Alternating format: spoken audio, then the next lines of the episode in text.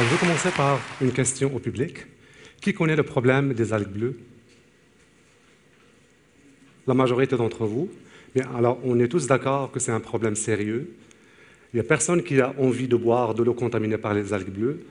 Personne non plus n'a envie de nager dans un lac contaminé par les algues bleues. N'est-ce pas? Alors ne soyez pas déçus, aujourd'hui, je ne veux pas parler des algues bleues.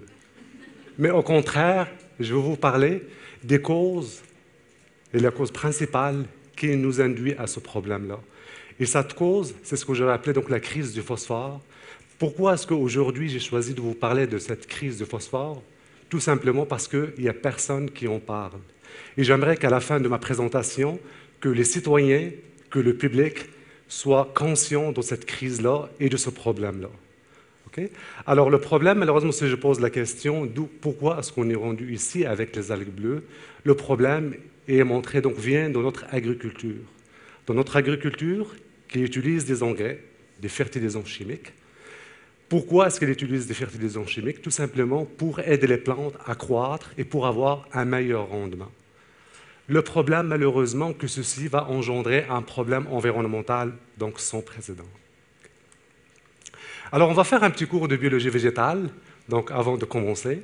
Alors, une plante, qu'est-ce qu'elle a besoin pour pousser? Alors, une plante, tout simplement, a besoin de la lumière, elle a besoin de CO2, mais plus important que ça, elle a besoin du nutriment qu'il va aller épuiser à l'intérieur du sol.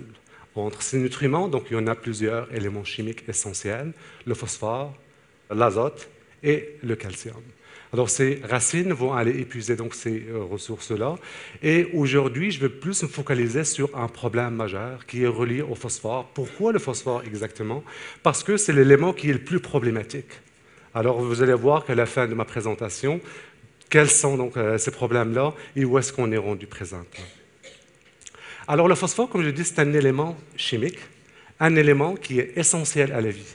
Et ça, c'est très important. J'aimerais que tout le monde comprenne exactement l'enjeu du phosphore. Le phosphore est un constituant principal de plusieurs molécules, de nos molécules, des molécules de la vie. Pour les connaisseurs, c'est la communication cellulaire se fait à base du phosphore, phosphorylation, déphosphorylation. Nos structures, les membranes des cellules sont à base du phosphore, donc on parle des phospholipides. L'énergie dans notre corps, de tout ce qui est vivant, l'ATP, c'est à base de phosphore. Encore plus important, le phosphore est un constituant principal de l'ADN.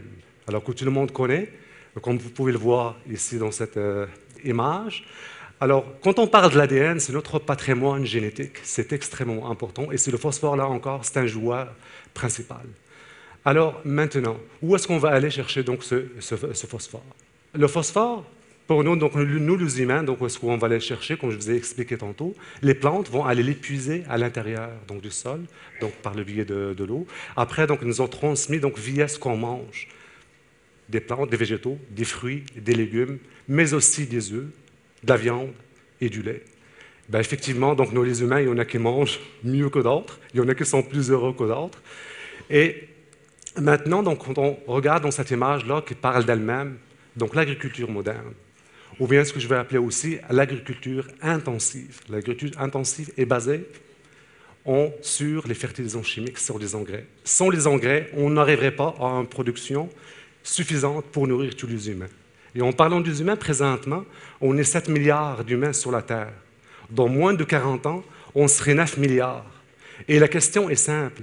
A-t-on suffisamment de phosphore pour nourrir nos générations futures dans 50 ans? Alors, pour comprendre ces enjeux-là, où est-ce qu'on va aller chercher le phosphore Alors, je vous explique. Alors, encore un, un avant d'arriver là. Supposons maintenant qu'on utilise une dose de phosphore à 100%. Sur ce 100% de phosphore-là, 15% s'en va à la plante et 85% est perdu. Il se fixe dans le sol, il va finir son parcours dans les lacs. Des lacs, plus de phosphore, problème des algues bleues. Alors vous allez le voir ici, vous allez me dire, il y a quelque chose qui cloche, quelque chose qui n'est pas logique. On met 100% de phosphore et 15% s'en va à la plante. Vous allez me dire, c'est du gaspillage. Oui, c'est du gaspillage. Encore pire que ça, ça coûte très cher. Alors il n'y a personne n'a envie de jeter son argent par les fenêtres. Malheureusement, c'est ce qui arrive présentement. Sur une dose de phosphore, 80% sont perdus. Alors maintenant, notre agriculture moderne est basée sur l'apport du phosphore. Il faut en mettre. Parce qu'à peine 15% qui s'en vont à la plante, tout le reste est perdu il faut en mettre de plus en plus. Alors maintenant, où est-ce qu'on va aller chercher ce phosphore? Le phosphore, tout simplement, on va aller chercher à partir des mines. Ce que vous avez ici, c'est un article extraordinaire qui a été publié à Nature en 2009 qui commence vraiment à parler sur la crise du phosphore, le problème du phosphore, sur un nutriment essentiel à la vie qui est en train de disparaître et personne n'en parle. Et tout le monde est d'accord, des politiciens, des scientifiques, qui sont d'accord qu'on se dirige vraiment vers une crise du phosphore. Et ce que vous voyez ici, c'est une mine à ciel ouvert aux États-Unis? Et pour vous donner une idée de grandeur et de la taille de cette mine-là, regardez en haut, à droite, la petite grue que vous voyez, c'est une grue qui est géante. Donc ça vous donne vraiment un petit peu donc, la taille de cette laine. Donc on va aller chercher donc, ce phosphore à partir des mines. Et si je fais une comparaison avec du pétrole, le pétrole, effectivement, donc il y a une crise, on parle, on parle des réchauffements climatiques, mais on ne parle pas de la crise du phosphore. Alors si je prends encore le problème du pétrole, le, pétrole, on peut le remplacer. On peut utiliser les biocarburants, on peut utiliser l'énergie solaire, on peut utiliser l'hydroénergie, mais le phosphore, c'est un élément essentiel, indispensable à la vie. On ne peut pas le remplacer. Alors maintenant, où est-ce qu'on est rendu avec les réserves mondiales du phosphore? Donc cette courbe vous montre un petit peu donc, où est-ce qu'on est rendu présentement. La courbe en noir nous montre les prédictions, où est-ce qu'on est rendu? En 2030, on va atteindre le pic. À la fin du siècle, il n'y en aura plus. Les courbes en pointillé nous montrent où est-ce qu'on est rendu présentement. Alors effectivement, donc ça coïncide juste en 2030. Je vais être à la retraite en ce moment-là. Mais on se dirige effectivement dans un problème vraiment qui est majeur, et c'est ça que j'aimerais que les gens prennent conscience de ce problème-là. Alors, a-t-on une solution Comment est-ce qu'on va faire? On se retrouve dans un paradoxe. On va avoir de moins en moins. En 2050, on serait 9 milliards, et selon l'Organisation euh, des, Nations Unies pour la, euh, l'alimentation et l'agriculture, en 2050, il faut, doubler la production agricole qu'on a aujourd'hui. Alors d'un côté, moins de phosphore, il faut produire plus. Qu'est-ce qu'on fait? Donc on se retrouve vraiment devant un paradoxe. A-t-on une solution ou bien une alternative qui va permettre d'optimiser l'utilisation des phosphores? Rappelez-vous que 80% qu'on va mettre, il sera perdu. Alors la solution, que je propose aujourd'hui est tout simplement une solution qui existe depuis très longtemps, bien avant que les plantes existent sur Terre, qui est un petit champignon microscopique, très mystérieux, très simple et extrêmement complexe. Et depuis plus de 16 ans, donc ce petit champignon m'a impressionné, donc il m'a attiré en fait, m'a amené donc à approfondir mes recherches, et c'est un modèle que j'utilise donc pour mes recherches, pour l'étudier au laboratoire. Alors ce champignon-là, il va vivre en symbiose avec les racines. Alors quand on parle de symbiose, c'est une association bidirectionnelle. Les deux partenaires en profitent et on appelle donc cette association-là une mycorhize. Alors la mycorhize, je vais vous expliquer ici. Vous voyez donc une racine du blé, une des plantes donc, euh, les plus importantes au monde. La racine toute seule va aller chercher du phosphore mais elle va aller chercher du phosphore, oui, mais à peine le 1 mm qui va entourer cette racine. Au-delà de 1 mm, la racine est inefficace, elle ne peut pas aller chercher du phosphore. Imaginez maintenant le champignon. Le champignon il est minuscule, il est microscopique. Il a une croissance beaucoup plus rapide. Il a une habilité beaucoup plus efficace pour aller chercher le phosphore. Il va s'étendre au-delà de cette zone exploitée par la racine pour aller chercher du phosphore. J'ai absolument rien inventé. C'est une biotechnologie qui existe depuis 450 millions d'années. Et ce champignon-là, il a tout simplement évolué et été adapté pour aller chercher le moindre coin de phosphore pour l'exploiter, pour le rendre disponible à la plante. Alors maintenant, donc, sur cette racine-là, dans le réel, vous voyez donc là une racine de la carotte, vous voyez le champignon donc très très fin avec ses filaments. Et quand on le regarde de près, ce champignon, donc il va pénétrer de façon gentille, donc il va se proliférer entre les cellules à l'intérieur de la racine, et au bout d'un certain moment, il va pénétrer à l'intérieur des cellules et va commencer à former une structure typique, donc qu'on appelle herbuscule, et cette structure, tout simplement, va, permettre d'augmenter considérablement l'interface d'échange entre le champignon et la plante. Et c'est par cette structure-là qu'il va y avoir des échanges. Et c'est un échange qui est donnant-donnant. Je te donne le phosphore et tu me nourris. Donc c'est vraiment une véritable symbiose. Alors maintenant, si je prends donc le même graphique, on va utiliser une plante avec une mycorhize. Et au lieu d'utiliser une dose de 100%, je vais la réduire à 25%. Alors sur ces 25%, vous allez voir, la grande partie va en profiter à la plante, soit plus de 90%.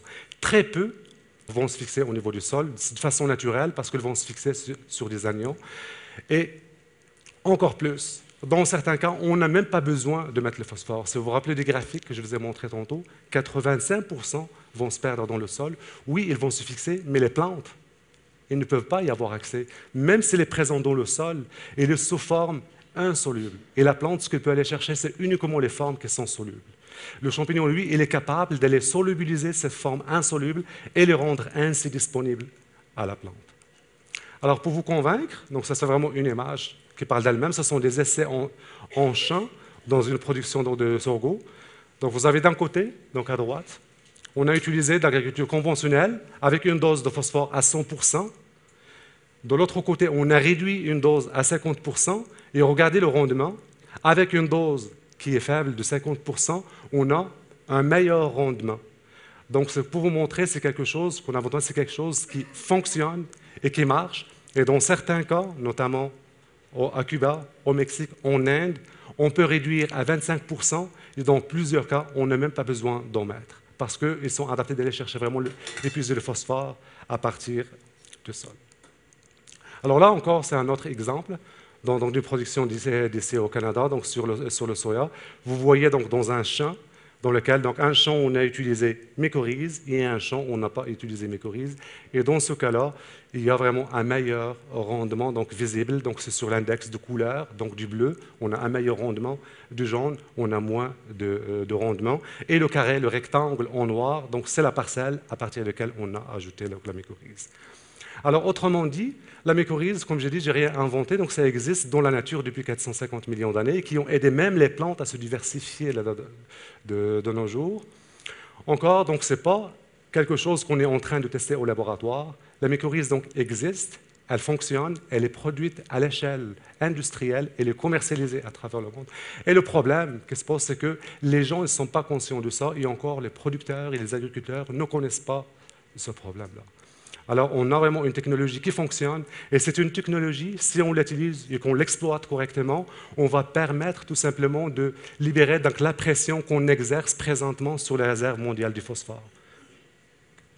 Alors, effectivement, donc pour finir, moi, je suis un scientifique, je suis un rêveur, alors, je suis, je suis passionné. Et si vous me posez la question, quel serait mon rêve quand je vais prendre la retraite? Effectivement, quand on va arriver au pic du phosphore, dans mon rêve, ce serait qu'on utilise un label un label avec mes corises que mes enfants ou mes petits-enfants vont acheter dans le marché qui va être marqué « produit par des Et je vous remercie de votre attention.